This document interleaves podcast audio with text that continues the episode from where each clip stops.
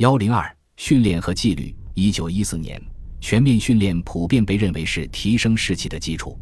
欧洲陆战部队素来保持着和平时期至少两年一次征兵的传统，英、美两国则雇佣长期服役的士兵。训练能够向军人传授武器的使用技巧和野外作战技术，但其首要目的是培养他们的军人精神，使军队组织严密有序。通过安排紧凑的训练，新兵立即被要求统一遵守纪律。军人的着装和行为都有严格规定，逾规者将会立即受到处罚。在基础训练中的军规是最严厉的，教员不断向士兵灌输服从的思维惯性。士兵们绝不许忘记凌驾于他们之上的绝对权力。军队权威立足一系列可怕至极的惩罚措施。应、德和奥匈帝国经常采取的一项措施是将罪责很轻的违规者捆绑于车轮或大树上数小时。哈布斯堡王朝军队还会使用手铐脚镣。俄国和奥斯曼部队会抽打或鞭打反抗的士兵。情节更严重的，则会面临着监禁或苦役。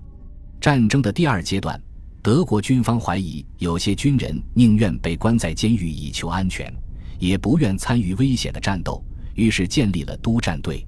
接受种种惩罚的受害者们都被送往前线，执行最艰难且危险的任务。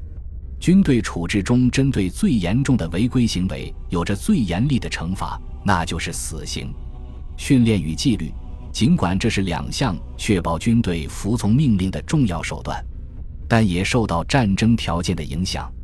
为了保持前线兵力，新兵只能训练两三个月。即使是在和平时期，这么短的时间也不足以让新兵完全内化军队的严格纪律。甚至以德军为首的一些侧重战术创新的军队，在战争进入后半段前。已经将重心从训练转移到提高军队的主动性以及使用武器的熟练度，而一些依靠惩罚制度激励士兵的军队依旧保持一贯作风，如意大利军队，纪律最残暴的军队之一，每十七个士兵中就有一人因违纪而受到纪律处分。然而，即使这样严苛的军队也慎用死刑。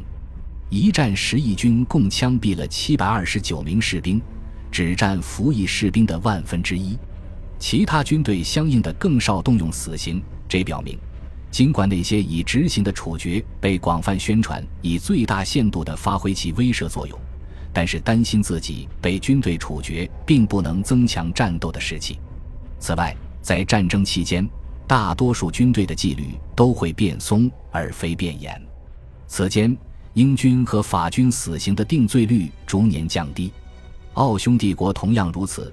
战争第一年，奥匈帝国共处决了二百六十八名士兵，但在最后一年，除了地方性出现的逃兵，只有一百四十三名士兵被处死，只比之前的一半略多一点。一九一七年，奥匈帝国和德军都减轻了部分刑罚。与此同时，俄国明显走了另外一条道路，脱胎于沙俄军队的红军。在一九一七至一九二二年的内战中，迅速因铁律如山而家喻户晓。